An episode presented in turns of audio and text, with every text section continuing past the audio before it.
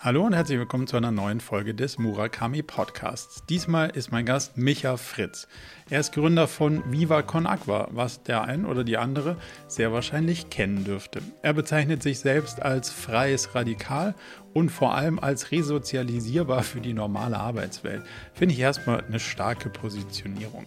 Viva Con Aqua kümmert sich darum, dass Menschen auf der Welt Zugang zu sauberem Trinkwasser haben und natürlich auch zu sanitären Einrichtungen. Das sind deutlich mehr Menschen, als man sich vielleicht vorstellen mag, die das Stand heute nicht haben. Wir diskutieren darüber, wie man Menschen grundsätzlich bewegt, Dinge zu tun, von denen man vorher dachte, dass sie sie vielleicht gar nicht tun wollten, ähm, und wie man sie davon überzeugt, vielleicht diese eine kleine Tat irgendwie zu tun, die ihnen selber nicht schadet, aber die vielleicht eine Menge Gutes tut. Wir diskutieren, was Purpose im Job eigentlich ist, wie gesellschaftliche Verantwortung zu verstehen ist und wie transformative Prozesse funktionieren. Wir haben diskutiert, warum Geld nicht immer die Motivation sein muss, aber es vielleicht doch ist, wenn man nicht in der eigenen Arbeit so viel Sinn empfindet und die Welt retten kann. Wir haben besprochen, wie man in der eigenen Arbeit den Purpose findet und wie wir gemeinsam die Welt verändern können. Natürlich hat Provokation als Stilmittel in dieser Episode ähm, ja, einen Einzug gehalten, den wir vielleicht vorher noch nicht kannten. Von daher fand ich es umso spannender, mal ein bisschen aus einer anderen Perspektive drauf zu gucken. Mir hat es viel Spaß gemacht. Ich hoffe euch auch. Jetzt also direkt rein in die Episode mit Micha Fritz von Viva Conapa. Ganz herzlich willkommen, Micha. Ich freue mich sehr auf unseren gemeinsamen Austausch und zum Anfang vielleicht mal eine Frage. Ähm, was macht dir Spaß im Leben? Also wirklich Spaß? Äh, wirklich Spaß. Ähm, experimentelles Tanzen mit meinen Kindern. Ähm, zu okay. allen möglichen verschiedenen Arten von Musik. Äh, inspiratives Verbinden mit Menschen für ein higher purpose than ourselves. Ähm, und gemeinsames Tun und definitiv äh, erstmal für immer Fußball spielen. Oh, okay. Das ist äh, zumindest was, was wir nicht gemeinsam haben. ist auch schon mal gut. Auch schon mal gut zu wissen. Ähm, was hat Pfandsammeln mit dem Start deiner beruflichen Laufbahn zu tun oder dem, was du heute machst? Ähm, als wir es ange angefangen haben, Pfand zu sammeln auf Musikfestivals für Viva Con Agua, gab es keine berufliche Laufbahn, weil das war alles ehrenamtlich und da war nie der Plan, dass das ein Job wird oder so. Ähm, von daher ist es die Basis von allem, was ich heute mache. Ehrenamtliches Engagement wird für immer die Basis von gemeinnützigen Organisationen sein. Ähm, und Viva Con Agua wäre ohne diese Pfandbecher-Sammelaktion auf den Musikfestivals, auf den Tourneen von ganz vielen Musikerinnen in Deutschland, Österreich, Schweiz, wo es eben Pfandbecher gibt und Viva Con Aqua entstanden ist, äh, nicht denkbar und möglich. Kannst du in zwei Sätzen mal ähm, zusammenfassen, falls jemand Viva Con Aqua noch nie gehört hat, worum geht's?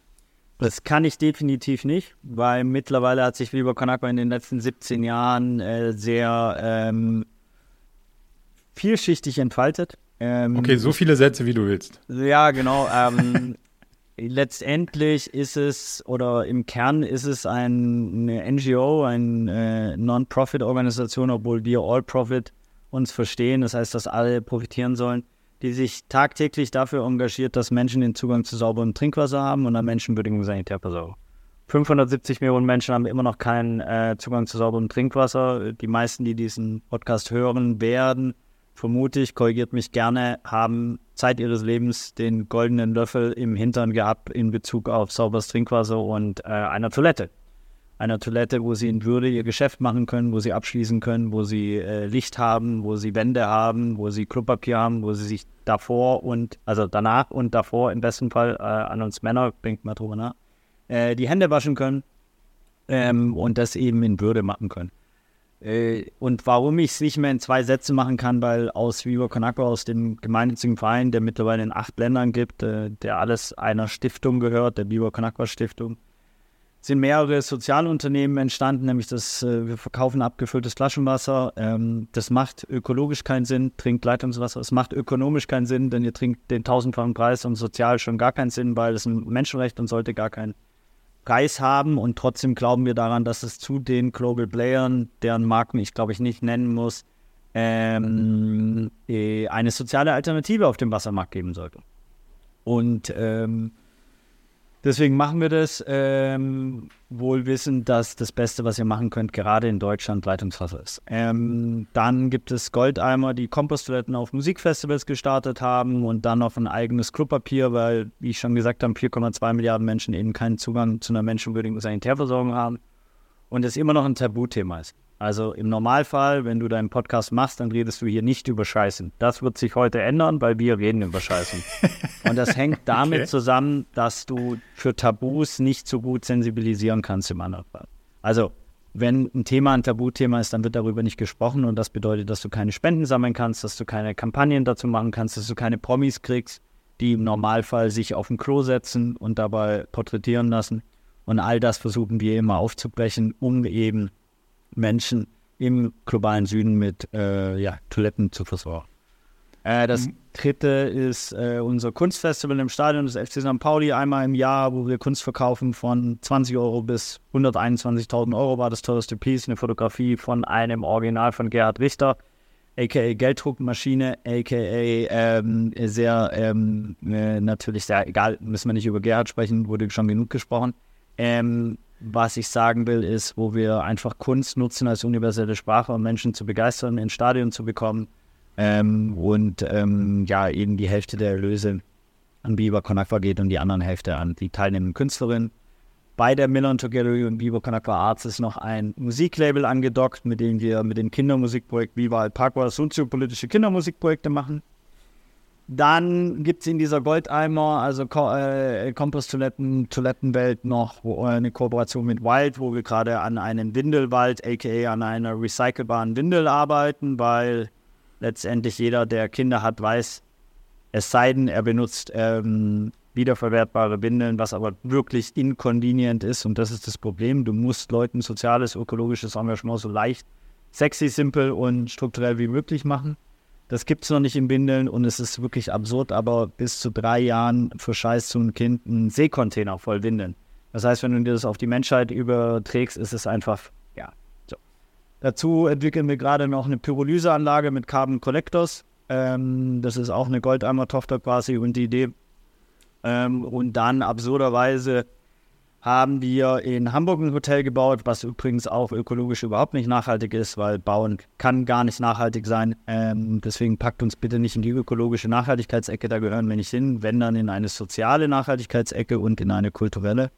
Ähm, ich glaube, die Differenzierung ist wichtig und haben noch ein Social Business Hotel, Gasthaus, aka Backpacker in Kapstadt wo es auch wie Wokanapa Südafrika geht, wo dann die Erlöse natürlich auch in die Projekte fließen. Denn uns als Gründer gehört nichts daran, dies in einer Verantwortungseigentumsgesellschaft und in einer Gemeinwohlurkunden ähm, gang und gäbe sein sollte, also gang und gäbe ist. Und das ist auch aus meiner Sicht das, was die komplette Welt bräuchte. Nicht Turbokapitalismus um ein Prozent gehört ähm, quasi gefühlt so viel wie der anderen Hälfte der Weltbevölkerung ähm, oder wie die schöne Doku von Jochen Freier gerade im ZDF ganz klar herausgearbeitet hat, dass die Super Rich Kids 1% zahlen über Stiftungen und andere Systeme. Denn gerade bei der Stiftung muss man auch genau hinschauen. Es gibt natürlich gemeinnützige Stiftungen, das sind wir zum Beispiel, und es gibt auch Familienstiftungen, die natürlich eher daran interessiert sind, das Geld ähm, zu maximieren für die, äh, äh, ein, äh, ja, äh, die Besitzerinnen letztendlich von so einer Stiftung. Auch da muss man genau hinschauen, glaube ich. Das ist jetzt ein ganz schön breiter Blumenstrauß. Jetzt verstehe ich, warum es in zwei Sätzen schwierig wird. Ja. Lass mal so, so ein bisschen die einzelnen Themen auffächern und auch das, ähm, was dich persönlich motiviert. Ein, äh, ein Social Business habe ich gelernt, war es am Anfang. Jetzt, also vielleicht können wir nachher so ein bisschen differenzieren, was Unterschied zwischen Social Business, Gemeinwohlökonomie und, und ähm, auch wie sich deine Reise da möglicherweise entwickelt hat. Aber ich habe verstanden, dass Teil deines Jobs oder vielleicht auch der Kern deines Jobs ist, Menschen zu aktivieren. Wie würdest du sagen, welche Rahmenbedingungen braucht es, dass sich Menschen aktivieren lassen und braucht es dafür immer eine leichte provokante Kante? Oder kriegt man es auch ohne Provokation hin, Menschen zu aktivieren? Provokante Kante ist lustig, weil da steckt ja schon in provokante äh, das Pikante drin. Ähm, ja. Letztendlich ist Provokation ein Stilmittel, äh, das mir mein Vater beigebracht hat, der okay. mich immer provoziert hat, einfach äh, auf diverse Staaten. Seine, meine lustigste Provokation eigentlich war, als er gesagt hat, der ist äh, ähm, Chefarzt gewesen und Doktor. Also ich bin ein klassisches Rich Kid aus dem Bildungsbürgertum, aus dem Babenländle. Ähm, und der hat immer am Ende des Jahres mir gesagt, warum soll ich an dich spenden, an deine Organisation? Und hat mir so einen Stapel Spendenbriefe oder Battlebriefe äh, gezeigt, ähm, die er bekommt, weil in seinem Namen mhm. Doktor steht. Und dann kriegst ja. du natürlich ganz viele Spendenaufrufe. Und ich hatte nie eine gute Antwort, bis wir halt das Wasser hatten. Und dann irgendwann konnte ich sagen, Papa, du musst gar nicht an uns spenden, du kaufst schon lange unser Wasser. Und mittlerweile kauft er auch das Klopapier. Ähm, und ich glaube, das ist auch der große Unterschied zu Social Business, dass du die Leute, die müssen gar nicht wissen, dass sie was Soziales unterstützen. Sie kaufen es einfach. Sie kaufen ein Produkt, wo sie denken, das bräuchten sie. Wie ich schon gesagt habe, bei, ähm, bei Wasser kaufst du es eigentlich nicht, weil du Leitungswasser hast. Ähm, mhm. Also, das heißt, es gibt sehr viele Stilmittel. Ich glaube, wir leben in einer Welt, in der du eine kurze Aufmerksamkeitsspanne hast, äh, dank so äh, Trotteln wie mir auch, die viel auf sozialen Medien kommunizieren. Ja, nach einer Sekunde muss der Cut kommen, etc. Die, die, die Punchline, äh, weil sonst äh, ja, funktioniert es nicht im Algorithmus. Das heißt, die Aufmerksamkeitsspanne ist kurz und das Zweite ist, wir wissen eigentlich, dass die Welt auf einer Ebene auch ziemlich abgefuckt ist. Also wir wissen, dass Menschen, Entschuldigung, ähm, ich tue parallel ein bisschen essen, weil Mittagspause äh, habe ich nicht. Sondern ich baller zwischen Kita äh, bringen und Kita abholen durch.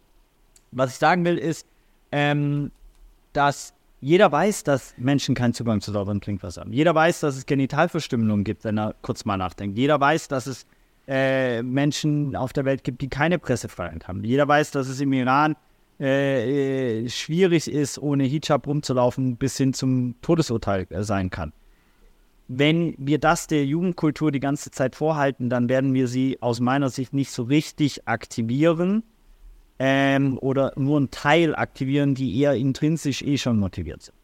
Die anderen kriegst du eher auf dem Hurricane Festival oder auf anderen Musikfestivals, wo sie halt eine geile Zeit haben wollen. Und da mhm. brauchst du Angebote wie eben Pfandbecher sammeln oder in der Million Together über Kunst die Leute zu, zu begeistern. Weil das Bild hier im Hintergrund, ich weiß nicht, ob die Leute jetzt, wenn sie Video-Podcast im anderen Fall guckt euch Marie Pavanelli aus São Paulo an. So, das inspiriert, das begeistert und so. Und in der zweiten Ebene hast du dann erst das soziale Thema. Ist der Trick an dem Pfandbecher, dass du ihn möglicherweise selbst sowieso nicht zurückgebracht hat, hättest und deswegen ist gar nicht so, also kein in Anführungszeichen Preis oder Verlust ist, den du bezahlst? Oder was glaubst du, ist der, warum funktioniert das als Element so gut? Da gibt es äh, mehrere Ebenen, glaube ich. Einmal psychologisch hast du ihn schon ausgegeben, denkst nicht mehr an den einen Euro, zwei Euro plus die Hürde, ein Euro, zwei Euro zu spenden, ist sehr klein. Würdest du die 1 Euro, 2 Euro über eine Kreditkartentransaktion oder PayPal, wärst du niemals so erfolgreich. Aber der Pfandbecher ist halt einfach etwas, was du dann nicht brauchst. Vielleicht musst du dich gar nicht so lange anstellen, um den zurückzubringen. Plus natürlich eines letztendlich läuft es auf dem Musikfestival so, dass die Ärzte sich abwerfen lassen, und sagen, schmeißt alle eure Becher auf die Bühne. Dadurch brauchst du, ähm, dadurch hast du die Kommunikation. sammeln. Ja. Und du hast die Kommunikation über die Bühne. Und ich meine, letztendlich muss man sich ja auch ganz klar machen, die Leute kommen ja zum Hurricane Festival nicht, um Pfandbecher zu Bibo Conakwa zu spenden, sondern die kommen da, weil sie die Ärzte sehen wollen, Antje Schumacher, Clouseau, whatever. Und wenn die dann auf der Bühne sagen, schmeißt alle eure Becher auf die Bühne oder bei Bibo Conakwa etc. Plus, und das war sicherlich ehrenamtliches Engagement, klingt immer total geil und ist auch das größte Chance, Glückseligkeit zu äh, fühlen, weil gibt es alle Statistiken zur Glücksforschung, die sagen, dass etwas für andere machen eine größere Chance hat, glücklich zu werden, als wenn du nur was für dich tust. Ähm, letztendlich ist es für NGOs aber gar nicht so leicht, weil wenn du dich jetzt engagieren willst, ja, und du meldest dich bei mir, dann brauchen wir wahrscheinlich, wenn du ein Event organisieren willst oder einen sozialen Podcast oder egal was, 60, 70 E-Mails, bis du dieses Ding rund hast und bis es auf der Welt ist oder etc. Das kann keine NGO der Welt handeln.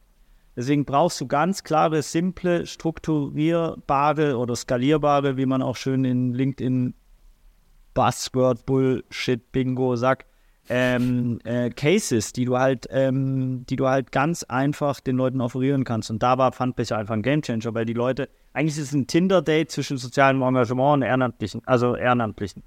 Die halt sagen können, ich kann aufs Hurricane, krieg dort mein Ticket umsonst, kann eine geile Zeit haben mit Viva Conakwa, sammelt Pfandbecher, das perfekte Argument. Die Leute, die es sammeln, meinst genau. du? Genau. Das sind ah, ja. über 15.000 Ehrenamtliche allein in Deutschland. Und das konnten wir nur aufbauen und das ist die Basis von Viva Conakwa, weil der Case so einfach ist, dass jeder mitmacht und du eine geile Zeit hast und neue Menschen kennenlernst. Würdest du sagen, dass zum Aktivieren der Leute auch dazu gehört, dass sie nicht nur Sachen machen, die für sie quasi ein Win-Win sind, sondern man muss sie auch aktivieren für Sachen, die für sie einen Preis haben? Oder ist deine Erfahrung, dass das so schwierig wird, dass man es in, also dass es, wie du sagst, nicht skalierbar ist? Ich glaube, es gibt nicht dieses klassische Entweder-Oder und dieses Schwarz-Weiß mhm. in der Welt, sondern sowohl als auch. Und es braucht auf jeden Fall auch Leute, die einfach Geld spenden. Bitte schüttet uns voll mit Spenden, weil dann müssen wir gar nichts machen. So eine Festivalsaison ist super ressourcenlastig. Da arbeiten ja. drei Leute das ganze Jahr drauf. Äh, die sind auch nach den Festivals ausgebrannt, weil ich selber habe acht, neun Jahre auf Musikfestivals gelebt und daher habe ich meine Augenränder und die kriege ich auch nicht mehr weg. Das ist auch nicht schlimm. Nur, was ich sagen will, ist, das heißt, das Einfachste ist die Spende ohne Gegenleistung. Und die ist auch formal juristisch in Deutschland geregelt. Ohne Gegenleistung, sie muss anonym erfolgen können und die Höhe ist selbst wählbar. Das ist eine äh, Spende. So, okay. und trotzdem gibt es auch Angebote, die wir extra bauen, damit Leute etwas zurückbekommen. Weil ich glaube schon an All Profit auch. Und das ist ja auch im Social Business. Du kaufst ein Produkt, eine Dienstleistung, whatever. Eigentlich kann es alles sein und du packst halt die Kohle nicht alles auf dein Konto, sondern halt einen festangestellten Job. So, ich verdiene 5000 Euro brutto, alles geil. Äh, was ja auch schon Luxus ist in, in Deutschland im Normalfall. Nicht bei allen Jobs, aber bei vielen. Ähm, und äh, ich rede jetzt über einen globalen Kontext, ne? Also so, mhm. ähm, ja. und, äh, und die Kohle, die das Unternehmen macht, fließt eben in die, in, in die Gemeinwohlökonomie und nicht an Shareholder und an die Börse und an Menschen, die im Zweifel schon genug Privilegien genießen. Mm, nur mal ganz kurz zum Verstehen, wenn ihr Geld gesammelt, Geld gespendet habt, dann geht es darum, diesen Zugang zu sauberem Wasser äh, und Zugang zu Sanitäreinrichtungen zu bauen. Macht ihr das selber? Habt ihr lokale Partner? Habt ihr Tochtergesellschaften, habe ich gesehen, in einigen Ländern, aber nicht in allen, in denen ihr aktiv ist? Wie, wie sorgt ihr dafür, dass am Ende quasi, wie heißt es so schön, dass man the, biggest bang for the buck, also dass du den größten, den größten Brunnen baust, den du für das Geld bauen kannst? Ähm, gute Frage. Ähm, also wir haben in den anderen Ländern gemeinnützige Vereinigungen nach jeweiligem Recht. Also Viva Conagua Uganda ist ein, eine NGO in Uganda registriert nach Ugandan Law. Da arbeiten mhm. 13 ugandische Mitarbeiterinnen mittlerweile, was für mich ein absoluter Segen ist. Das heißt auch, ich muss eigentlich bewusst sage ich eigentlich in Anführungszeichen, nicht mehr nach Uganda reisen. Ich muss es selber ab und zu mal, damit ich wieder sehe, wofür ich das mache, damit ich mhm. auch wirklich äh, Obelix im Körper von Asterix bleibe, so einfach mit Purpose aufgeladen und so. Ich muss es einmal auch für ein paar Spenderinnen und so eine Sichtbarkeit, dass die Leute auch wirklich sehen, das Geld kommt an. Da passiert was. Genau. Ja. Und natürlich, weil ich da eine Projektionsfläche bin die Leute. Ähm, wir arbeiten, also wenn wir jetzt zum Beispiel bei dem Beispiel von Uganda bleiben, mit der Deutschen Welthungerhilfe seit äh, wirklich seit Beginn an zusammen, haben da eine sehr partnerschaftliche, eheähnliche Situation, was auch in der NGO-Welt gar nicht so Usus ist. Die meisten NGOs arbeiten nicht zusammen. Und das ist auch ein Problem und ich finde auch genau diese Probleme müssen immer angesprochen werden. Für mich das oh, äh, absurdeste oder auch asozialste, ist immer schwierig, wenn man dann so Superlativen spricht, aber mal schon im Kibera zu sein, ist einer der größten Slums der Welt. 900.000 Menschen, in, äh, mittlerweile ist es eigentlich über eine Million, äh, in äh, Kenia, in Nairobi.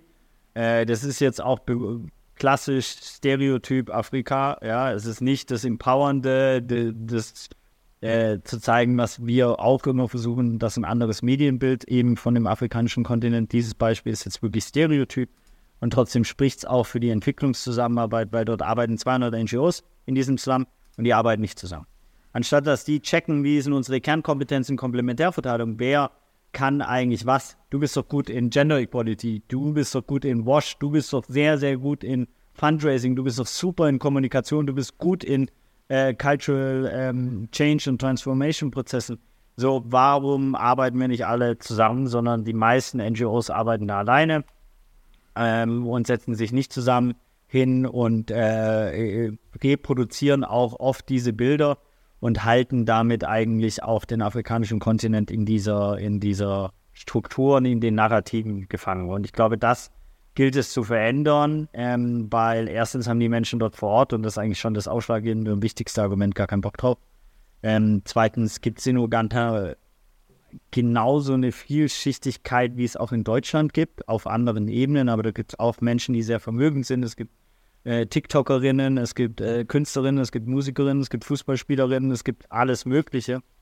Und deswegen ist es zu lapidar, wenn man dann immer nur auf die destruktiven Bilder immer wieder äh, hinweist, anstatt auch die Schönheit und die kulturelle Vielfalt zu zeigen.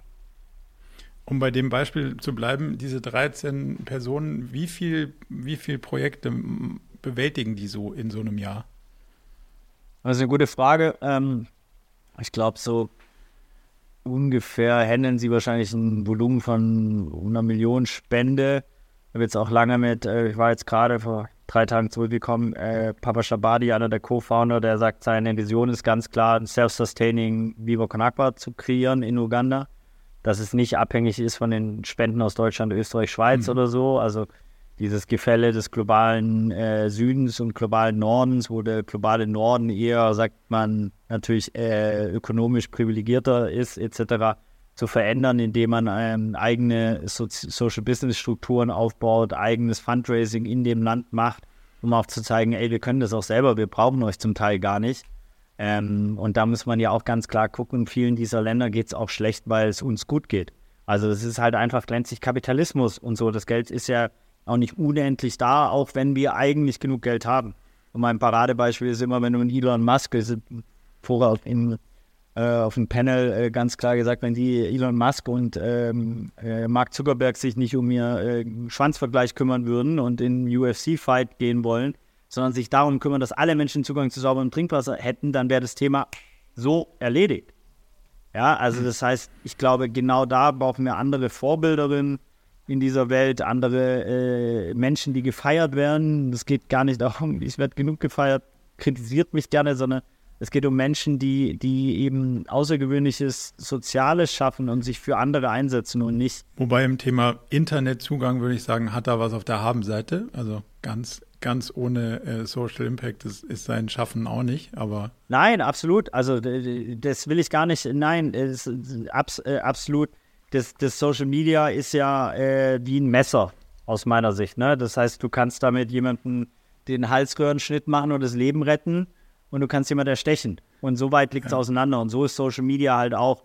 Und ich würde mir nur wünschen, dass er mit den Möglichkeiten, die er hat, mit seinem Adressbuch, mit seinem Geld etc. pp. halt andere Dinge macht, als, äh, sage ich mich, sich um darum kümmert und Elon noch Musk ist noch, noch schlimmer. Ego-Probleme nebenbei zu lösen zu den größeren Themen. Genau. Ja, ver verstehe deinen Punkt. Hm, jetzt hast du vorhin Kommunikation gesagt und wenn ich es richtig verstehe, dann habt ihr ja Kommunikation über Länder- und Sprachengrenzen hinaus versucht, über die universelle Sprache der Kunst, Musik und Co. zu lösen. Wie funktioniert so eine Kommunikation? Also wie schaffst du es über Kunst, Musik und Co am Ende dafür zu sorgen, dass jemand irgendwas macht, was du dir versprichst, dass die Person macht? Also ich habe es jetzt gerade wirklich im Yumbe District äh, nahe der Sudan Sudan südsudanischen Grenze ähm, mit eigenen Augen wieder gesehen, wie Cultural Behavior Change stattfinden kann durch etwas wie Tanzen zum Beispiel. Ähm, ich habe es so mit eigenen Augen davor noch nicht gesehen gehabt. Ich weiß, wusste natürlich, dass wir das machen etc. und dass das die Menschen in Uganda entwickelt haben. Mittlerweile auch große NGOs äh, drauf gucken und auch die UN äh, etc. Weil letztendlich ist das eine, du in der Entwicklungszusammenarbeit unterscheidest du zwischen Hardware und Software oder Soft Skills. Hardware ist Brunnen, Klo etc. Wenn jetzt Menschen zum ersten Mal eine Toilette haben, heißt es nicht, dass sie benutzt wird. Ja. Mhm. Ähm, weil nur weil du, wenn, wenn Zeit deines Lebens du halt einfach im Wald geschissen hast, jetzt um in Deutschland vielleicht zu bleiben oder so, dann dauert es halt, bis du verstehst, was für Mehrwerte es haben können, ähm, kann, wenn du halt äh, die Toilette benutzt, äh, Handwaschfacilities etc. Und diese Themen können sehr leichtfüßig mit äh, Tanz, Kunst etc. kommuniziert werden. In dem Beispiel ist es zum Beispiel so, dass sie einen Tanzstil sich einfallen lassen haben und ein Spiel wie, ähm, eigentlich ist die Reise nach Jerusalem, da hast du so mhm. ein auf dem Boden eine Toilette ähm, abstrahiert und äh, da laufen alle drum rum und wenn die Sound ausgeht, setzen sie sich aufs Klo und immer ein Klo wird weggenommen. Dadurch entsteht genau dieser spielerische Faktor von Reise nach Jerusalem. Dadurch wird kommuniziert, wie du dich auf die Toilette sitzt. Und das zweite Spiel ist, wie du die Toilette benutzt, dass du erstmal klopfst an die Tür, über einen Tanz sozusagen die Schritte von Klopfen, äh, aufs Klo gehen, Tür zumachen, äh, äh, Hose runter, hinsetzen, Popo abwischen, äh, Toilette sauber machen, äh, Tür aufmachen, Tür zumachen, Hände waschen.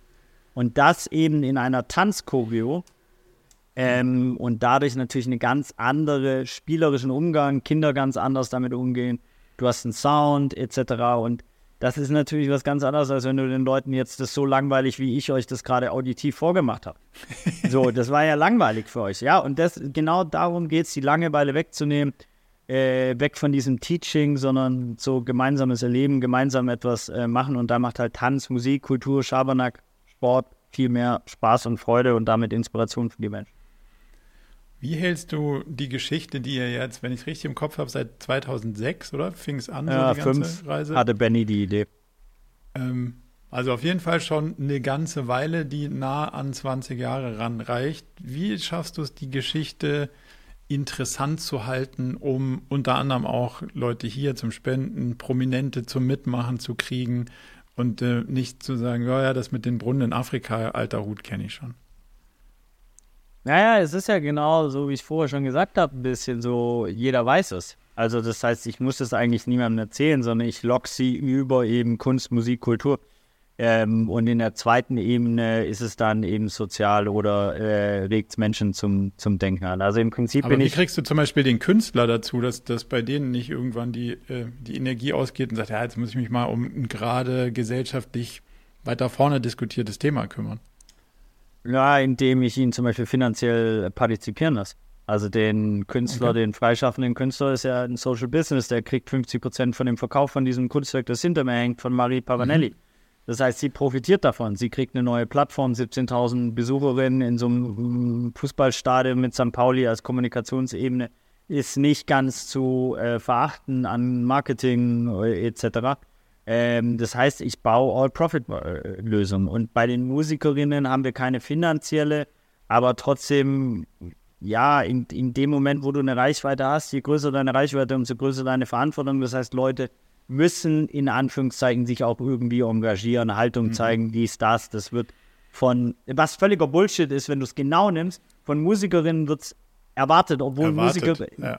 schon was für die Gemeinschaft machen. Sie bringen Leute zusammen zum Tanzen, inspirieren. Ja.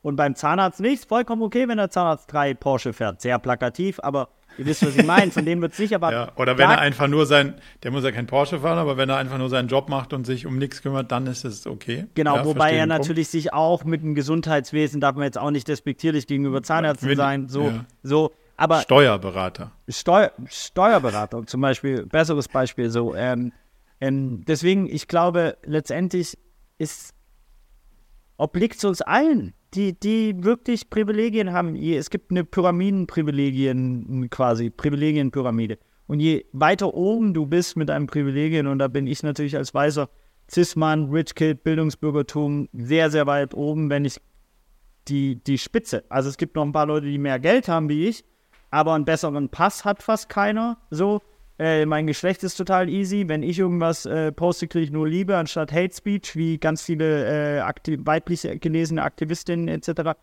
Das heißt, meine Verantwortung ist einfach größer, mich zu engagieren. Ich, es gibt nicht die Möglichkeit, mich nicht zu engagieren. Es gibt nicht die Möglichkeit, keine politische Haltung zu zeigen oder unpolitisch zu sein, weil wir leben in einer komplett politisierten Welt.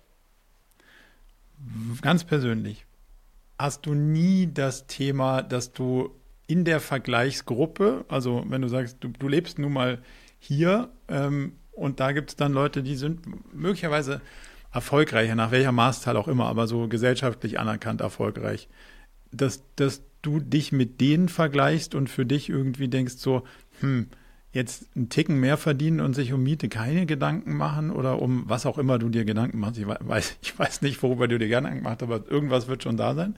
Ähm, dass, dass du sagst, naja, wenn ich ein bisschen mehr darauf fokussieren würde, dann hätte ich die Probleme nicht und die anderen da, die haben das alles nicht. Also Erfolg ist ein spannendes Narrativ, weil ich glaube, da äh, ist schon eines der Kernprobleme. Wir haben oft ein Verständnis von Erfolg, dass Auto, äh, Competition, dann in Social Media, Follower, whatever, das alles, diese klassischen äh, erfolgreich und wer ist erfolgreich und wer nicht. Ähm, ganz ehrlich, ich würde mich weit aus dem Fenster lehnen, aber ich glaube, meine Frau liebt mich und meine Kinder lieben mich. Das würde ich schon als erfolgreich äh, bezeichnen. Ähm, und ich habe einen Job, der sinnhaft ist und mir jeden Tag Spaß macht und ich nie mich langweile. Ähm, wobei Langeweile auch ein absolutes Luxusgut sein kann ähm, für mhm. Menschen, die sehr viel äh, äh, arbeiten und sich um andere Sachen noch kümmern. Also deswegen, ich glaube, dieses Narrativ zu verändern gehört schon dazu. Ähm, klar vergleiche ich mich natürlich auch immer mal wieder. Ich glaube, das wäre nicht ehrlich, wenn ich das nicht sagen würde. Und manchmal kotzt mich auch an, dass manche Leute, die irgendeinen Scheiß aus meiner Sicht kommunizieren, völlig irrelevant ist für die Gesellschaft, eine krass kommunikative Relevanz haben. Und ich denke so, ey, das müsste anders sein. Das ist ja das Beispiel, was ich mit Elon Musk meine. Jeder auf ja. dem Planetengefühl kennt Elon Musk und für teilweise in die falschen Werte. Der hat auch crazy Stuff gemacht.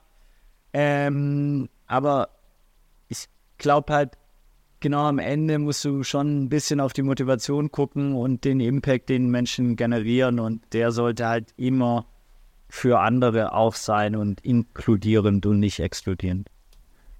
Ich würde mal auf den einen Punkt, und ich glaube, wenn ich mich richtig entsinne, ich habe dich in, in so einem Vortrag sagen hören, vier Zimmerwohnung in Hamburg oder eine Wohnung in Hamburg für eine vierköpfige Familie ist eine schwierige Sache mit dem Gehalt, was ich verdiene. Ähm, und jetzt bist du ja in deiner Organisation ganz oben und die Organisation kann man als erfolgreich bezeichnen, so ganz allgemein. Ja. Trotzdem ist die Situation so, dass du sagst, boah, also es geht nicht darum, ein Haus an der, was, was ist da spannend, Alster zu kaufen und zu sagen, oh geil, jetzt kann ich hier irgendwie den ganzen Tag rausschauen, sondern es geht wirklich darum zu sagen, ein vertretbarer, gehobener Alltag, äh, der sollte irgendwie sorgenfrei über die Bühne gehen. Und wenn du da quasi strugglest, ist es doch ein sehr persönlicher Preis, den du zahlst.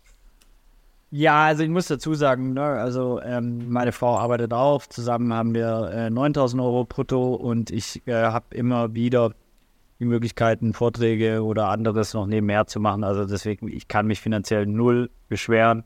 Okay. Ähm, so, das muss ich ganz klar sagen. Und trotzdem hast du einen Punkt, weil es gibt einen super interessanten TED-Talk, ich weiß leider nicht mehr von wem, und der nimmt das relativ klar auseinander, denn er sagt, ein Harvard-Absolvent bekommt zwischen 200 und 400k Einstiegsgeld.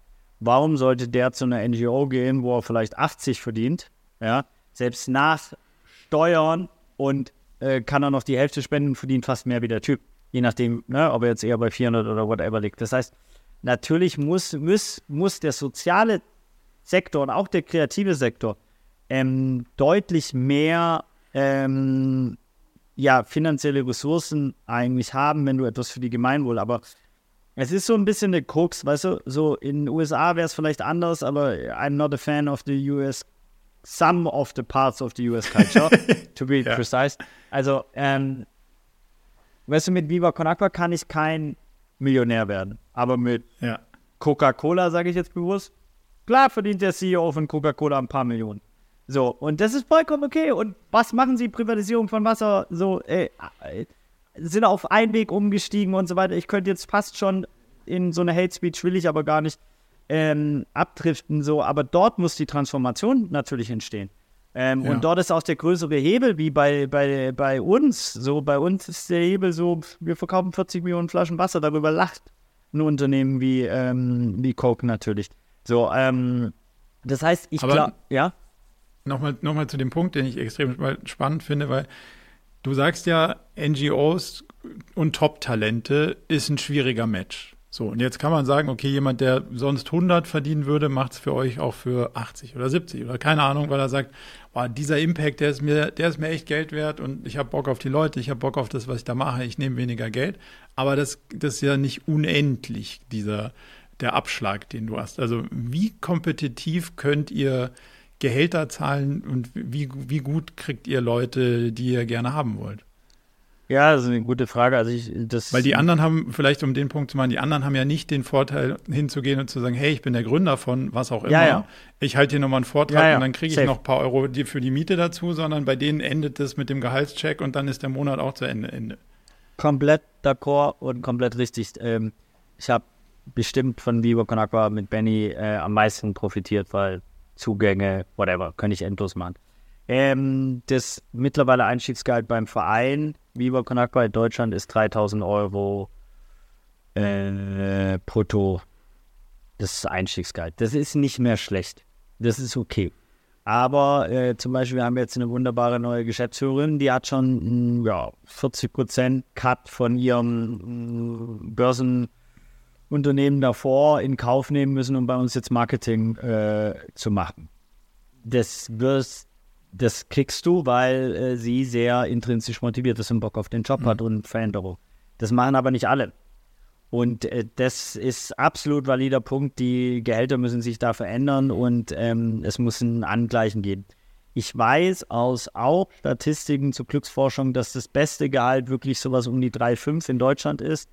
Ähm, also netto, weil du dir dann keine Sorgen machen musst, ähm, dass Ja. du genug Geld für deine Family hast, aber auch keine Sorgen machen musst, dass das Geld weg ist. Was genau, was machst du mit dem Geld, wenn es übrig Ja. bleibt? Ja. Da, da nimmt die Sättigung von, also gibt unterschiedliche Studien, aber ab da nimmt es nur noch inkrementell zu oder gar nicht mehr, je nach Studie.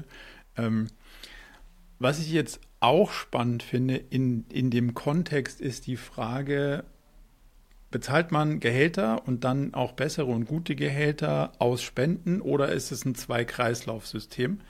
Ich bin seit sehr vielen Jahren irgendwie Unterstützer von Charity Water, die du vielleicht Kenn ich. auch Klar. kennst. Scott Harrison. Ähm, genau, und der hat mich irgendwie 2000, wann auch immer, sehr begeistert und ähm, seitdem bin ich da irgendwie so Fountain, whatever es ist. Ja. Und du, du investierst halt sozusagen entweder in den Brunnen oder in die Company und, und das eine ist mehr so über Spendengalas und so und dann investierst du in die Company, sprich Gehälter und Stuhl und ein Büro oder du investierst in Brunnen, kannst dir also selber aussuchen, in welchen Topf du investierst und beide davon sind getrennt und damit nimmst du so ein bisschen die, hey, dein, dein marktüblicheres Gehalt kostet ja einen Brunnen. Ähm, wie geht denn das eigentlich? Macht ihr das auch oder wie regelt ihr das? Ähm, ich war jetzt gerade in Uganda und dann hatte ich einen äh, besonderen Moment mit Papa Shabani, von dem ich vorher schon erzählt habe. Der stand auf einer Toilette und da stand drüber, Judge me if you perfect. Und das würde ich gerne als Präambel auf meine Antwort äh, vorwegnehmen. Okay. Ähm, Ja. Ich habe mich sehr genau mit Charity Water äh, beschäftigt. Ich habe ihm auch, äh, äh, sowohl Benny als auch ich haben ihm unabhängig davon mal geschrieben. Er hat auch uns eingeladen, wenn wir, if we in New York, we should drop by the office äh, und so weiter. Ähm, Charity Water macht es sehr klar, sehr gut, äh, gute Kommunikation etc. pp. Äh, einen großen Impact meines Erachtens ähm, und machen es genau der American Way.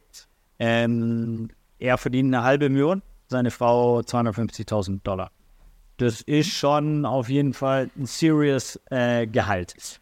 Ähm, Muss man für New York auch einordnen, aber ja. muss man für New York einordnen, absolut, und für Amerika und äh, College System und so weiter. Und äh, trotzdem ist es schon auch ein sehr, sehr gutes Gehalt, auch in New York. Ja.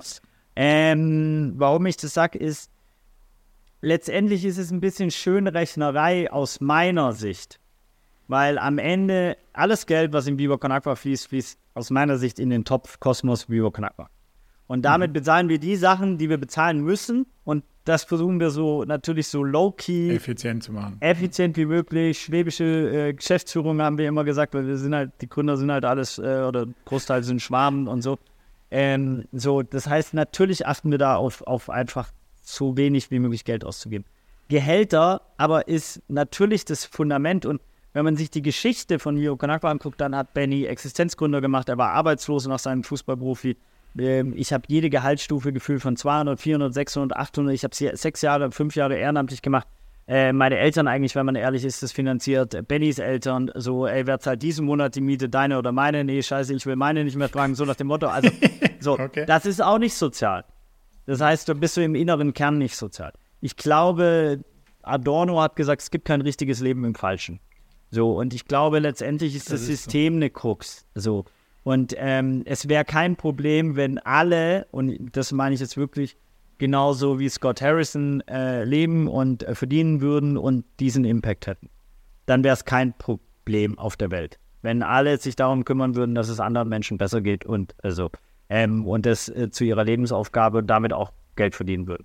Ähm, das Problem kommt daher, dass Menschen so viel mehr verdienen, in äh, Systemen, wo sie etwas produzieren, was eigentlich kein Mensch braucht, was einen ökologischen Schaden anrichtet, was einen sozialen Schaden anrichtet, einen kulturellen Schaden anrichtet und wo die Opportunitätskosten in keinerlei mehr äh, Weise mehr berücksichtigt oder transparent ma- gemacht werden. Also nur ein Beispiel nennen und dann bin ich auch äh, äh ruhig äh, erstmal wieder bis zu eine Frage stellt, äh, ist dieser TikToker, der das komplette System einmal gefickt hat, indem er in London losgeflogen ist, ähm, um Sixpack irgendwo Ibiza oder Mallorca, äh, äh, nagelt mich darauf nicht fest, zu trinken. Und das Sixpack war billiger inklusive Flug in, äh, auf der Insel, als hätte er es in London getrunken. Und oh. das zeigt nice, so, nice dass, move, yeah. nice move, nice TikTok. ja. So, dazu muss man bedenken, dass der virale TikTok, also das ist in, äh, äh, ähm, ein virales TikTok, hat genau den gleichen CO2-Abdruck wie ein ähm, wie drei Flüge wie ein Flug nach Japan, glaube ich, oder Tokio ah. und zurück, also ein Interkontinentalflug, wo, wo man sich auch, ne, also diese Absurditäten in dieser Welt, deswegen ist auch dieses Schwarz-Weiß, Grün, Blau und so weiter. Ich glaube, wir müssen die, die, der Flug muss so teuer sein, dass jeglicher ökologischer Schaden, kultureller Schaden im besten Fall auch, weil wenn wir alle nach Thailand fliegen, äh, und da Sextourismus betreiben, nicht, dass ich das machen würde und auch, ne, so, don't get me wrong, aber dann haben wir natürlich einen Schaden auch für dieses Land für die Menschen dort, für die Kultur dort etc. Auch das müsste eigentlich einkalkuliert werden. Dann wäre der Flug Aber bei es gibt auch einen Schaden, wenn keiner mehr kommt. Also muss man wäre also auch korrekt, aus. korrekt, absolut. Ja. Und der Schaden, äh, ne, und dieser Flug kostet dann 3000 Euro oder 5000, whatever. Den kann sich dann keiner leisten. Dann ist auch wieder eine elitäre Nummer. Dadurch brauchst du wieder eine Umverteilung. Und ja, wir müssen alle abgeben. Also ich muss auch von meinem Gehalt jeden Monat safe 1000 bis 2000 Euro spenden auf einer globalen Liga, aber es gibt halt auch Menschen, die jeden Monat eine Million spenden müssten. Wahrscheinlich. Aber um so ein bisschen die, die kritische Haltung beizubehalten, es gibt ja, also abgeben tust du ja als äh, jemand, der in, einem, in einer relevanten Gehaltsklasse ist für, für so eine Diskussion, ja sowieso rund um die Hälfte, sagt man. Also das, ja. das wäre ja das, was du so, sowieso für das Soziale und Gemeinwohl ausgibst, weil das der Staat eigentlich als Aufgabe übernimmt. Sagst du in anderen Worten, also zwei, zwei potenzielle Fragen, sagst du, das ist nicht genug, man muss mehr als die Hälfte an, abgeben oder der Staat erfüllt seine Aufgabe nicht, das Gemeinwohl quasi damit den 50 Prozent so hinzukriegen, ähm, dass es funktioniert und deswegen muss man noch mehr abgeben? Oder was, was ist der Kern der Aussage? Der Kern der Aussage, ich glaube, ich würde, also weiß ich gar nicht, ob ich den Kern immer treffe. So, das ist, ähm, dann, also, ja, dann ohne ich versuch, Kern. Ich versuche was anderes zu treffen. Ich habe ja. Pure Jochen Breyer. Letztendlich, wenn äh, es Menschen schaffen, ein Prozent Steuern zu zahlen, dann ist an unserem Steuersystem was falsch. Und das schaffen die laut dieser Doku, die sehr sehenswert ist auf ZDF, ähm, von Jochen Breyer. Ähm, das heißt, letztendlich zahlen gar nicht alle 50 Prozent. Dann muss man sich, oder 42 Prozent, 48% whatever, Spitzensatz, whatever. Dann muss man sich, aber wir Angestellten zahlen es und wir kommen da auch nicht raus. Und wir können auch keine verschachtelten Stiftungskonstrukte etc. bauen. Wir können ein bisschen was, whatever. So, ich will auch nicht ein Steuersystem. Aber die anderen, die arbeiten, zahlen auch 52 Prozent. Also das muss nur, dass das nicht falsch verstanden wird. Nee, die Angestellten wird. zahlen alle. Ja, ja. Alle, die angestellt sind, zahlen. Nur die Superreichen, die, die, arbeiten ja auch Superreiche. Die arbeiten nur anders ja, und die lassen Geld für sich kriegen Das Geld aus, die, genau, die kriegen Geld aus anderen Quellen und das wird anders besteuert. Nur, dass man genau, ein bisschen. absolut korrekt. Und jetzt muss man sich natürlich, glaube ich, mehr äh, global einmal angucken ähm, global reicht wahrscheinlich nicht, wenn ich nur 42 Prozent Steuern zahle, sondern da müsste ich eher 55, 60 Prozent. Das ist nur, ich bin kein Mathe-Typ, aber da müsste ich mehr Steuern zahlen, global. Und dann müsste mit den Steuern auch wirklich so effizient schwäbische Geschäftsführung wie möglich ja. sinnvoll umgegangen werden und auch wieder gemeinwohlorientiert. Das heißt, nicht nur Autobahns bauen in Deutschland und die Autolobby etc. pp. und so weiter und noch diese alten Denkmuster, ja, und Städte bauen, die 50 Prozent für, für Autos sind, ja, wo 96 Prozent des Autos stillsteht, sondern klar bräuchten wir Carsharing. Wir haben ja die Lösung. Du hast ja. eine Billion Autos auf die, äh, eine äh, Milliarde Autos auf dem Planeten. Das braucht kein Mensch. 100 Millionen würden reichen mit Carsharing. Das heißt, wir bräuchten jegliche äh, Grundlage für Entscheidungen, müsste langfristig, nachhaltig und zum Wohle aller Menschen getroffen werden und nicht aufgrund von Kurzfristigkeit und Dividenden. Persönliche Frage. Das Wir entscheidet in der Diskussion, glaube ich. Also die Frage ist, wo siehst du, also nicht du als du, sondern du als Mensch in der Diskussion, wo siehst du das Wir und wo siehst du das Die? Und dann ist die Frage, sieht man sich selbst als Weltbürger, als Europäer, als Deutscher, als Hamburger, als Bayer, als wo ist denn das noch, wo das Wir der Solidarität mitgeht und wo ist ein, hm, da ist ein Unterschied, der differenziert so stark, dass das nicht mehr ins Wir passt und hört dann nicht irgendwo dieses, wir müssen ganz groß über allen Kreis ziehen und sagen, ja, wir, wir als Weltbevölkerung, hört das praktisch nicht bei den meisten einfach weiter näher an der Heimat auf? Also für einen Podcast ist das schon eine Deep Shit Question. Äh, ich versuche sie trotzdem zu beantworten. Naja, du, du, hast, du hast ja gesagt, du hast dich drauf, du weißt, worauf du dich eingelassen hast. Nö, weiß ich nie. Äh, mein Leben ist sehr free-flowing und ich liebe es. Na dann, ähm, manchmal flow, aber auch anstrengend. Ähm, letztendlich verstehe ich mich als Weltbürger, Europäer, äh, äh, Allmann oder Deutscher, deutscher Pass, mit dem ich in alle Länder reisen kann, fast ohne groß Visa-Stress zu haben, was ganz viele andere Menschen nicht haben. Deswegen glaube ich auch nicht an die Mehr von Augenhöhe. Ich war gerade im Land in, äh, in, wie in Uganda, in den 95 Prozent wahrscheinlich, ne? also auch das weiß ich nicht, aber schätzungsweise niemals so einfach ins Land kommen würden wie ich. Also abseits von Diplomaten oder Celebrities, Politikerinnen, Künstlerinnen etc. Ähm, dann definitiv als äh, ähm, Schwabe Bildungsbürgertum, wie ich schon gesagt habe, und sozialisiert auf St. Pauli. Ähm, und ich glaube, das, was du meinst, ähm, ist schon so, dass meine Bubble halt sehr groß geworden ist. Ich habe Freunde in Äthiopien, ich habe Freunde in Uganda, ich habe Freunde in Nepal, ich habe Freunde in Mosambik etc. Dadurch mache ich mir Gedanken um die weil ich mit denen Aber connected. Wie viel Prozent deiner Zielgruppe geht so und ist deren wir nicht viel enger an der Das meine ich, deswegen, das ja. je nachdem, also deswegen, das ist meine Antwort so ein bisschen drauf, je nachdem, wie deine Bubbles sind. Und ich habe das ja. Glück, sehr viele verschiedene Bubbles zu haben, sonst würde ich auch den Job nicht so machen können. Wenn ich nur in der Kunstbubble wäre, dann würde mir auch der Narzissmus irgendwann auf den Sack gehen oder, äh, oder der. Dein eigener oder der der anderen? Beide, immer beide. Ja. Ähm, so, und deswegen, so, und wo ich schon an Grenzen komme des Virs, ist natürlich ganz klar, wenn es so faschistoide Auszüge hat oder rassistische Auszüge, wie es gerade wieder hoch ploppt, ohne jemals weg gewesen zu sein in Deutschland. Natürlich auf einem Level, wo wir so ähm, einen Rechtsruck ähm, ja, seit 1920, 30 nicht mehr hatten. Ähm, dass es für mich sehr, sehr schwierig ist, da inkludierend zu wirken und ich da noch nicht mal eine Lösung habe, weil ich habe mal bei der Echo-Verleihung, als wir ein Echo bekommen haben, habe ich mal gesagt, wir kommen aus St. Pauli, werden immer St. Pauli sein. Deswegen geht ein Mittelfinger an alle Nazi-Schweine raus. Und äh, nochmal Shoutout an Vox. Danke fürs Rausschneiden. Zum Glück habe ich es äh, mitgefilmt und konnte es danach posten, ähm, ah. weil ich das eine wichtige äh, Message fand, weil da natürlich ja. in dem Publikum auch Menschen waren, die eher in, mit der rechten Szene solidarisieren und äh, darüber ihr Geld verdienen da fällt es mir sehr schwierig, inkludierend zu sein und sich zu Wobei sagen, das für alle Formen von Extremismus gilt, ne? ja, also. ja, ja, auch da würde ich ein bisschen differenzieren, weil für mich gibt es, äh, ich bin kein Fan von Gewalt, niemals. Ähm, ja. Und trotzdem wird Linke äh, äh, und Antifaschisten. Ich bin gar nicht politisch rechts, links. Ich, ich aber, also, ich aber jetzt. Ich aber okay. jetzt in dem Beispiel, weil ähm, das ist sonst kommt man immer, ja, rechts ist genauso schlimm wie links. Ja, nicht ganz, weil rechts, äh, links würde es ohne rechts gar nicht geben. In dem Fall. Also in einer antifaschistische Arbeit gibt es nur, weil es Faschismus gibt. Es, so, und in dem Moment, wo es keinen Faschismus mehr gäbe, gäbe es all meine Freunde, die auf die Straße gehen ähm, und dafür tagtäglich kämpfen, die, würde, äh, die würden Besseres mit ihrer Zeit äh, zu tun haben. Und ich bin froh über die ganze antifaschistische Arbeit, die seit Jahren geleistet wird, weil die ist nicht dankbar. Dafür kriegst du auch nicht die Props, dafür kriegst du nicht die Wertschätzung, sondern dafür kriegst du oft auf die Fresse, egal ob in Jugendzentren, von der Polizei etc. pp. Und hätten wir nicht so eine starke antifaschistische Szene auch in Deutschland, würde uns der Rechtsruck jetzt komplett überrollen und so überrollt er uns sehr offensiv und offensichtlich. Hm.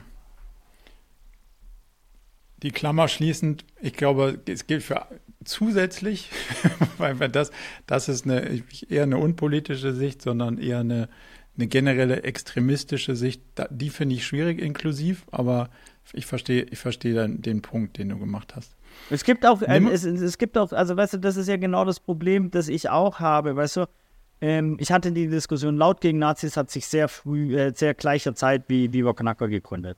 Und ich hatte mit Jörn Menge, dem Gründer, immer die Thematik, er sagt, ey, es ist so leicht, was ihr macht, ihr seid für etwas. Ja, und ich liebe Viva Knacker dafür, für Frieden zu sein, für sauberes ja. Trinkwasser, für etc. Und laut gegen Nazis ist gegen. Das heißt, es ist anstrengend, es ist nervig, das mürbt auf, das ist etc weil es gegen etwas ist. Und das Problem ist, in der Thematik von Faschismus gibt es kein, du kannst nicht für, also du kannst natürlich sagen, ich bin für Frieden, ich bin für, Perspektiven, für Ja, irgendwann wird es naiv. Ja. Irgendwann wird es naiv, genau das ist der Punkt. Und an dem Punkt habe ich keine Lösung. Ne? Ich bin nur ein ja. kleiner, weißer, privilegierter Trottel, der ein geiles Leben hat und der sich irgendwie für andere Menschen versucht, ein bisschen zu engagieren kurz mal raus aus der politischen Ecke, also finde ich gut, Punkt. raus aus der politischen Ecke, rein in die Gemeinwohlecke. Was ist denn der Unterschied zwischen Social Business? Das habe ich verstanden, weil das habe ich selber mal gegründet. Der Notar sagte, sind Sie sicher, was soll das sein? Das habe ich noch nie gemacht. Das klingt komisch. Ja. Nicht so, ja. Haben wir beim Yunus im Buch gelesen, muss so gemacht werden. Ähm, hat viel Arbeit gemacht und leider nicht funktioniert, weil es na, nach dem Notar auch ein Finanzamt nicht verstanden hat und äh, alle anderen irgendwie auch nicht. Und man war, man war nicht Spende, man war aber auch nicht Profit genug und das, also für Investoren war man nicht reizvoll, für Spender war man nicht reizvoll, man war so in between und das war so Niemandsland. So, ich rede von Berlin im 2010 ungefähr. Und dann ist das Ding einfach mangels äh, finanzieller Ströme irgendwann vertrocknet nach zwei, drei Jahren. Mhm. Wie ist deine Reise von Social Business? Wohin? Was ist der Unterschied? Wo seid ihr jetzt gelandet? Marco, wir haben ja schon festgestellt, wir haben Vibe zusammen und dass mein Vater mir das Stilmittel der Provokation. Deswegen möchte ich was Provokantes sagen. Das war das Dümmste, ja. was ich bisher von dir gehört habe. Denn Social Business kann, okay. ist nicht unpolitisch. Social Business ist genauso wie, es gibt kein unpolitisches Leben mehr. Wir leben in einer so politisierten okay. Welt und in dem Moment, wo du dich für Gemeinwohl engagierst, ist es eine politische Aussage, weil du gegen hm, die klassischen patriarchalen Strukturen ankämpfst, gegen das klassische Kapital ähm, und die Verteilung von Geldern und Ressourcen. Und deswegen ist es nicht unpolitisch. Eigentlich ist es marxistischer, leninistischer, weiterentwickelter, ich sage jetzt bewusst in Anführungszeichen, Kampf oder Transformation. So, hm. das, was ich verstehe von Kapitalismus ist nur, dass es uns in die Scheiße richtig tief reingepackt hat. Egal ob hm. kulturell oder whatever. Ja, offeriere mir gerne deine, deine, deine, deine, deine äh, Perspektive. Was ich nur sagen will, ist, die, die sozialste Alternative in dem kapitalistischen Konstrukt ist für mich Social Business. Ist für mich eine der Gangarten von Biber war, nämlich abgefülltes Flaschenwasser zu verkaufen, wobei ihr Leitungswasser trinken solltet. Das ist für mich die sozialste Alternative. Und davon sollte es viel, viel, viel mehr geben. Wenn nicht, sollte das die das Nonplusultra sein. Und dieses klassische höher, schneller, weiter verändern. Das verstehe ich. Ich glaube, Kapitalismus-Bashing im Allgemeinen und also ich bin sozialisiert als Neoliberalist und bin. Ja, mein herziges Beileid, Bruder. ja, naja, man, man kann ja, man kann aus vielen Ecken viel machen und ähm, bin, bin dann durchaus, also ich habe viel Philosophen gelesen und habe hab den Marx irgendwann verstanden und habe auch verstanden, dass der stark verkorkst wurde über die Jahre ja. und dass in seinen, in seinen Grundüberlegungen viel Brauchbares drin ist und dass da, dass da gar nicht so, also dass da nicht ein, ein tendenzielles Feindbild per se ähm, drin zu sehen ist. Ja. So. Heißt, ich bin irgendwo in der Mitte. Ich bin auf gar keinen Fall auf einer, ähm, auf einer planwirtschaftlichen, sozialistischen Ecke, aber ich bin auch nicht Turbokapitalist. Ich glaube, man braucht irgendwie so eine Ausgewogenheit und dann bin ich doch der Rechtsfreiheitsliebend. Das heißt, in der Mitte brauchen wir irgendwas, was uns in der Gesellschaft den Rahmen setzt, was uns die Prioritäten setzt, nach denen es zu handeln gilt und dann eine Menge Freiheit, wie man handelt. So irgendwie. Wie das genau geht, muss man wahrscheinlich ja. weiter politisch rausarbeiten, aber das ist auch nicht meine Flughöhe, sondern ich bin ja deutlich tiefer unterwegs. Aber so würde ich so grundsätzlich drauf gucken. Ich würde ähm, gern vom Turbokapitalisten zum Soziokapitalisten werden. Das ist ja genau das, ja. was ich, also das quasi, ja. deswegen, ich glaube, wir sind gar nicht weit voneinander und Nö, ich, oh, ich, ich, offeriere auch da nur äh, Töne, um, um, um auch natürlich ein bisschen zu provozieren und die Leute zum Umdenken und natürlich auch ein Gegengewicht zu den sonstigen Narrativen in dieser Welt, die halt sehr, sehr stark sind. Das ist ja das, was ich, weißt du, so letztendlich, wenn wir die Strukturen verändern wollen, müssen wir die Narrative verändern.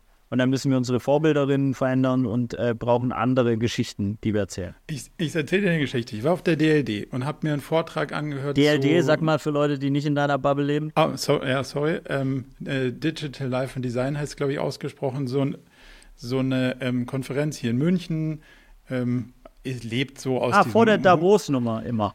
Genau. Ja. So. so. und da war jemand, äh, Gründer weiß ich nicht, aber aus dem äh, Stiftung Gemeinwohlökonomie oder mhm. so, in, in, dem Dunstkreis. Namen will ich jetzt nicht sagen, weil sie sind wahrscheinlich falsch. Äh, deswegen spare ich mir das. Aber der Vortrag war interessant.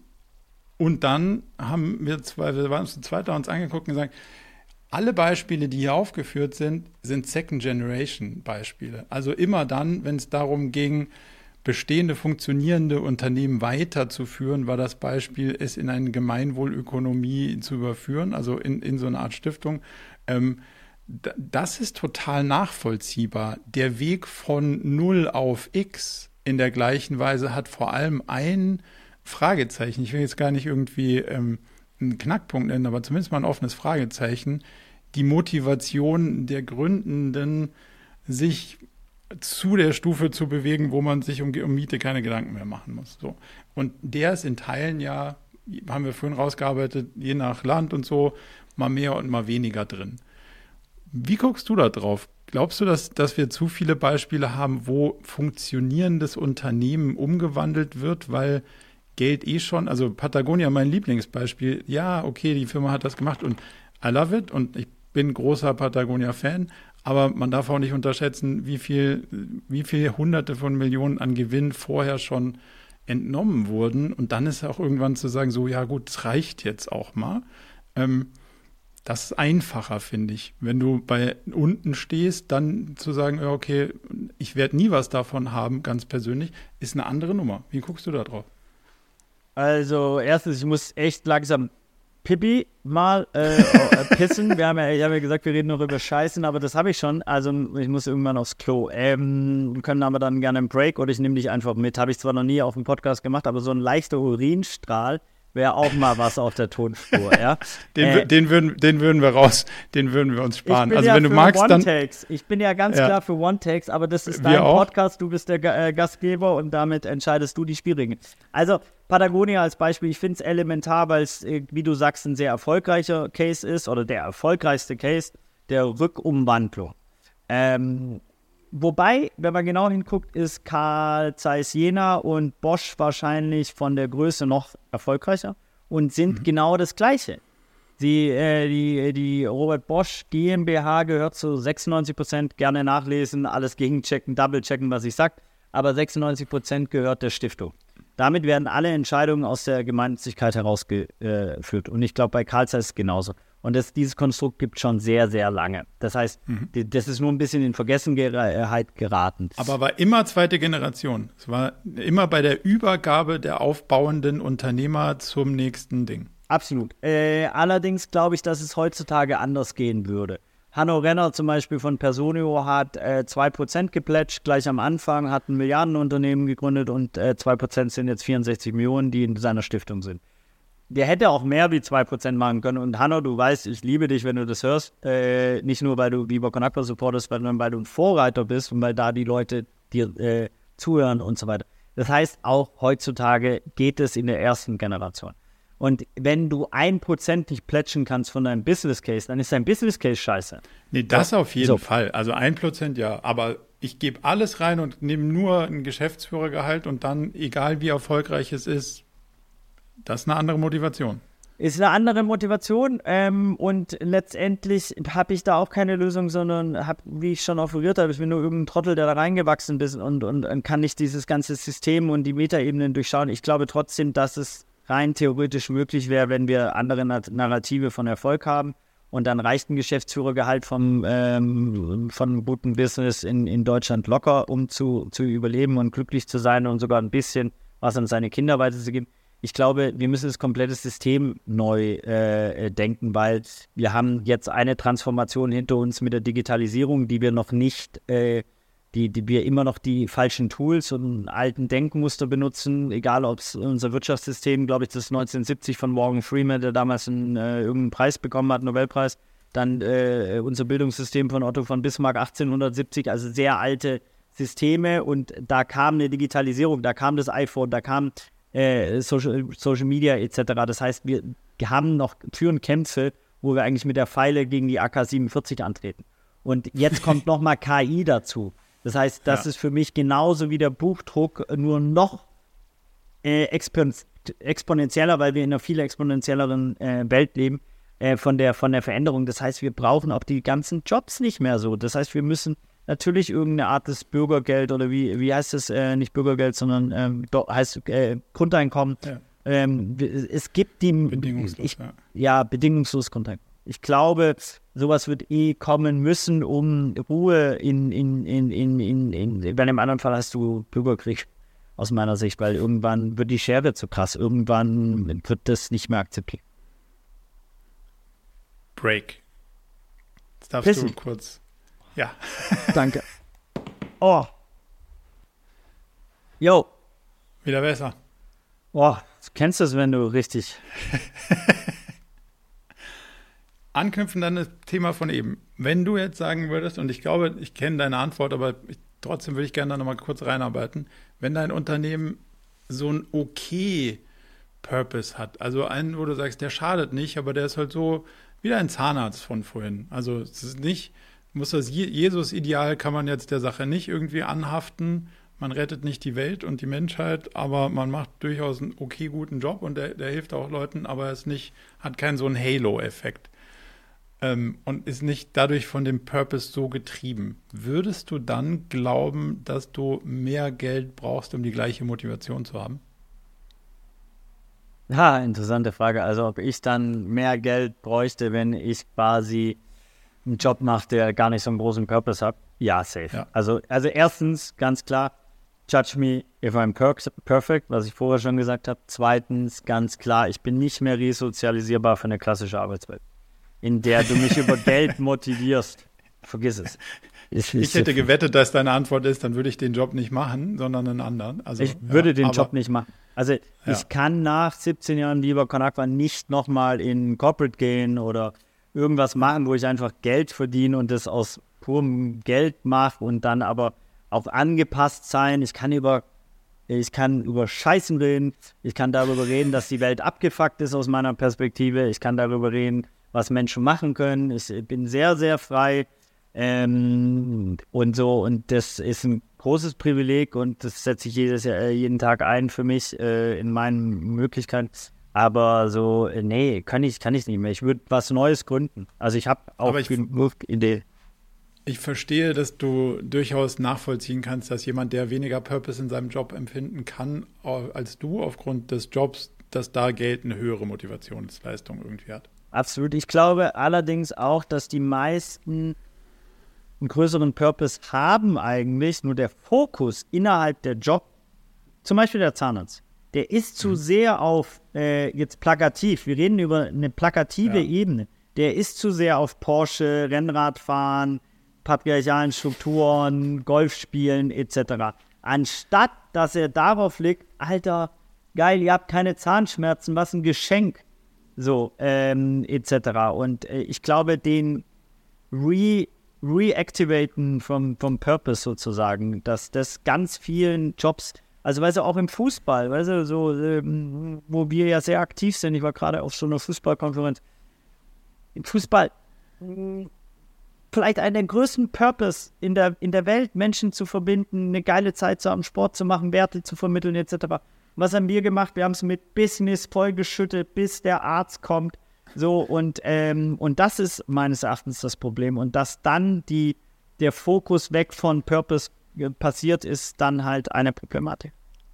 Um eine Lanze für den Berufsstand der Zahnärzte zu brechen, meiner fliegt nach Afrika und macht da dann äh, zwei Wochen im Jahr Zahnarzt auf, äh, auf seinen Deckel so ungefähr. Wo denn? Marokko oder äh, Senegal nee, oder Dings? Nee, Weil schon, Afrika ist ja schon ein Kontinent. Nee, schon, schon, schon im Süden, im, im Süden von Afrika. Also ein ernst, ein ernst zu nehmender äh, Move, glaube ich so. Nee, nee, ich, ich, ich, ich bring's nur rein, weil oft werden die, das ist so ein bisschen, keiner würde sagen in Europa, sondern die würden dann sagen Finnland oder Griechenland. Und ich habe es deswegen so gesagt, weil ich es nicht weiß. Okay. Ohne was, also ich wollte einfach dann tu mir doch einen Gefallen sagen, was. Find, find's raus. Ich find's raus. Und sag ihm auf jeden Fall, dass ich ihn feiere. Mein, ja. mein, mein, mein, nämlich mein äh, ähm, Kollege, ich bin mal 18 Monate Krankenwagen gefahren. Äh, als Sanität, äh, als, als, als Zivildienstleister und mein äh, ähm, Kollege war auch äh, Zahnarzt und ist selber Zahnarzt geworden und es war sein größter Traum mit einem umgebauten Bulli quasi als Zahnarztpraxis durch den afrikanischen Kontinent zu fahren. Und ich glaube, Armin, du hast es immer noch nicht gemacht. Also wenn du den Podcast hörst, krieg endlich deinen Arsch hoch. Hör auf zu golfen, und Bruder. Fahr, und fahr und, los. Und fahr los. Pack deinen Papa ein. Was würdest du einem For-Profit-Unternehmen raten, wenn die ein echt gutes Produkt haben? Also eins, wo man sagt, ja, das macht wirklich Sinn, irgendwie besser produzierte, was auch immer, you name it. Also sehr gut durchdacht in einer Industrie, die nicht fußabdruckfrei geht. Was würdest du ihnen sagen, wie sie die Benefits der Produkte kommunizieren müssen oder diesen Benefit des, hey, es macht einen Unterschied, aber wir sind alle keine, also es geht nicht fußabdruckfrei, aber das hier macht einen Unterschied im Verhältnis zu dem, was du möglicherweise sonst kaufst, was billiger ist oder was auch immer. Wenn die anderen, die es irgendwie nicht ganz so ernst meinen, es auch draufschreiben. Also vergleichbar wie wenn jetzt ohne den großen Namen zu nennen, aber jemand aus der Wassergetränkeindustrie einfach ein Bild vom afrikanischen Brunnen auf seine durchaus überteuerte Markenwasserflasche klebt und sagt, hier gibt es jetzt auch Brunnen beim Wasser. Also wie kommunizierst du das? Du meinst das, Pressebudget von Wolwig? das weiß ich das nicht. Das einmal im Jahr die Kampagne machen, ja. Ähm, also Armed Angels zum Beispiel hat einen guten Move gebracht. Die machen schon immer äh, sehr nachhaltige Textilien. Und die haben Nachhaltigkeit aus jeglicher Kommunikation, Kommunikation verbannt. Weil sie sagen, ja. genau, weil sie ganz klar sagen, Fashion-Industrie kann gar nicht nachhaltig sein und sich das draufzupacken etc. pp. Ähm, Weil die anderen es auch gemacht haben. Und da musst du ja quasi als Move schon sagen, okay, wenn ihr es jetzt alle sagt und stimmt gar nicht, dann muss ich sagen, dass gar nicht stimmt. Ja. Ich glaube, Ehrlichkeit hilft. Ganz klare Ehrlichkeit hilft. Ähm, so, ähm, ich weiß, ey, ganz ehrlich, das sind so, weißt du, nur dadurch, dass ich Viva Con Aqua jetzt aufge mit aufbauen durfte in den letzten 17 Jahren, werde ich solche Sachen gefragt und hey, who am I? Alter, weißt du, so. Vielleicht hast du eine Idee oder Erfahrung gemacht. Aber weiß ich nicht, ist auch eine gute Antwort. Ja, weiß ich nicht. Frag Leute, die eine Ahnung haben davon, aber ich, ähm, nee, keine so richtig gute Antwort. Stark. Dann frage ich den Martin, der, der, der weiß ein bisschen was dazu. Der weiß was. Auf jeden Fall. Ähm, Habe ich auch schon gefragt. Ähm, wie viele Mitarbeiterinnen habt ihr so, nur um noch eine Größe, um, um, so, um so ein Verständnis davon zu kriegen, wie viele Leute sind da involviert bei dem, was du da vorhin alles aufgezählt hast? Äh, eine gute Frage. So ganz genau weiß ich es nicht, weil es gerade auch explodiert ist durch die Villa Viva, wo allein 55 Mitarbeiterinnen natürlich, um den Hotel- und Gasthausbetrieb zu, zu, zu managen, dazugekommen sind. 13 in Uganda, 5 in äh, Biber Schweiz, 11, 12 im, im, Vertrieb in Deutschland, die sich um das Wasser kümmern, glaube ich 17 bei Goldeimer mittlerweile, 5, 6 bei der Millantor Gallery, also Verein vielleicht so 30, 40er, sowas. Ich werde es mal rausfinden, 130 Mitarbeiterinnen, so dass man schon noch die meisten Namen kennt, aber auch nicht mehr alle. Wie viel Zeit deiner Zeit, also wie viel Prozent deiner Zeit verbringst du mit Managen und wie viel Zeit darfst du mit an der Sache arbeiten verbringen? Ähm, ich habe das äh, Glück, dass meine Job Description mittlerweile pre-radical ist. Das heißt, ich habe keine. das passt erstaunlich gut. Ja, ja, habe ich mir auch selber gegeben. Ähm, also habe aber sehr lange gebraucht. Das heißt, ich äh, manage gar nichts. Also wirklich ehrlicherweise, ich äh, ja. arbeite auf Konzepten, lasse mir Ideen einfallen, versuche die dann so zu pitchen intern, dass die Leute die für eine gute Idee halten äh, okay. und dann mit mir gemeinsam daran arbeiten. Arbeite sehr viel operativ, umsetze Kampagnen, Events, äh, Ideen, äh, äh, whatever um und arbeite eigentlich als Service Provider für die einzelnen Entitäten. Das heißt, sie können mit mir Sachen entwickeln oder ich mit ihnen und ähm, so, aber dieses, ich, ich sage immer, in dem Moment, wo ich eine Excel anschaue, passiert ein Fehler für die Excel, das Programm stürzt ab. Dann es, ist die Excel kaputt. Okay. Es passiert ein Fehler für die anderen, die teilnehmen und es passiert auch ein Fehler für mich, weil so, that, that's not me. Ich bin auch keiner, der in Projektpläne reinguckt. So, ich habe zum Glück ähm, eine wunderbare Betreuerin bekommen, so haben wir sie auch ausgeschrieben, die quasi auf dem kompletten Kosmos, auf dem ich arbeite, mitarbeitet, mitdenkt, äh, Projektmanagement macht ähm, und äh, dadurch schaut, dass es so effizient wie möglich passiert, weil natürlich habe ich früher immer wieder auch sowohl aus meiner Sicht als auch an vice versa wahrscheinlich auch das System überfordert, mich überfordert, ähm, Ideen reingegeben zum falschen Zeitpunkt, toxisch reingegeben, schlecht reingegeben, etc. Und ähm, war mir auch meine Rolle als Gründer nicht so richtig bewusst. Also, weißt du, so, das ist ja das genau, was du vorher so gespiegelt hast mit dem Gehalt, das ist eine Ebene. Aber ich habe ja auch ganz viele andere Möglichkeiten. Ich werde die ganze Zeit zu irgendwelchen Podcasts und es gibt bestimmt schlauere Leute bei Vio Konakwa wie mich. Oder ich weiß, dass es schlauere Leute gibt, die zum Beispiel nicht zu Podcasts eingeladen werden. Und das ist nur, weil ich auf LinkedIn oder Insta oder whatever eine Reichweite habe oder halt Co-Founder zufällig geworden bin und so weiter. Und ähm, deswegen ich, versuche ich wirklich als Service Provider und Free Radical äh, nicht in Excel reinzuschauen. Muss eine spannende Stellenausschreibung gewesen sein. Betreuerung des freien Radikals, eine Betreuerin des freien Radikals oder wie, wie war ja, Betreuung, Projektassistenz, äh, Management, äh, Assistant war die Ausschreibung, damit auch Menschen, die jetzt nicht. Aber ich habe schon, weißt du, so, ich bringe schon Komplexitäten mit. Ich habe einen hohen Wert an ADHS auf jeden Fall irgendwie im, im, im Kopf und Körper. Und früher ähm, habe ich das als Challenge gesehen. Heute weiß ich, dass es ein Geschenk ist, weißt du, so.